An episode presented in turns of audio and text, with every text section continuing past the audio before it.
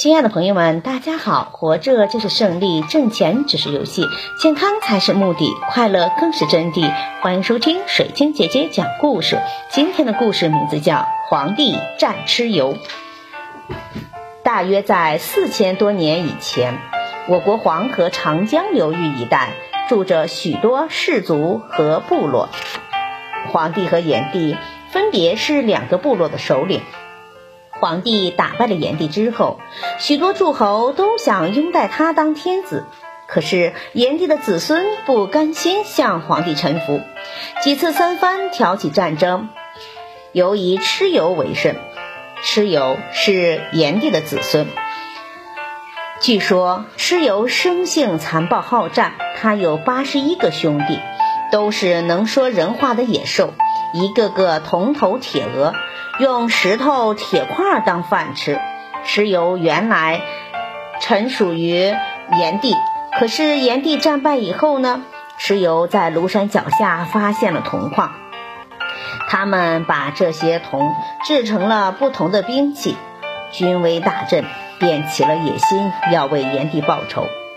蚩尤联合了风伯、雨师和夸父部落的人，气势汹汹地向皇帝挑战。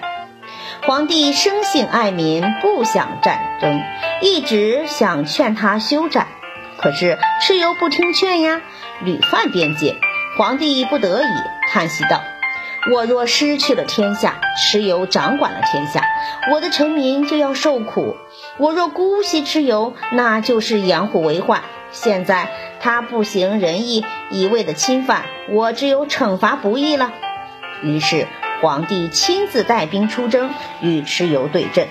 据说皇帝驯养了六种野兽，熊、皮、貔、貅、抽、出，在打仗的时候就把这些猛兽放出来助战蚩尤的兵士。虽然凶猛，但是遇到了皇帝的军队，加上这些猛兽，再也抵挡不住了，纷纷败逃。皇帝带兵。乘机而追，忽然天昏地暗，浓雾弥漫，狂风大作，雷电交加，皇帝的兵士无法追赶。大战中，蚩尤用妖术制造了一场大雾，使皇帝的兵士迷失了方向。皇帝用指南车来指引，带领兵士依着蚩尤逃跑的方向去追赶。抓住了蚩尤，并把他给杀了。皇帝打败了蚩尤，受到了许多部落的拥护。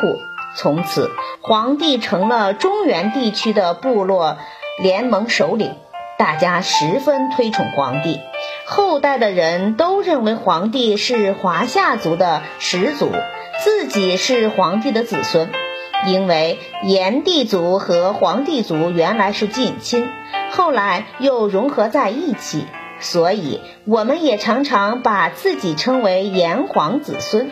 为了纪念这位传说中的共同祖先，后代的人还在现在陕西黄陵县北面的桥上建作了一座皇帝陵。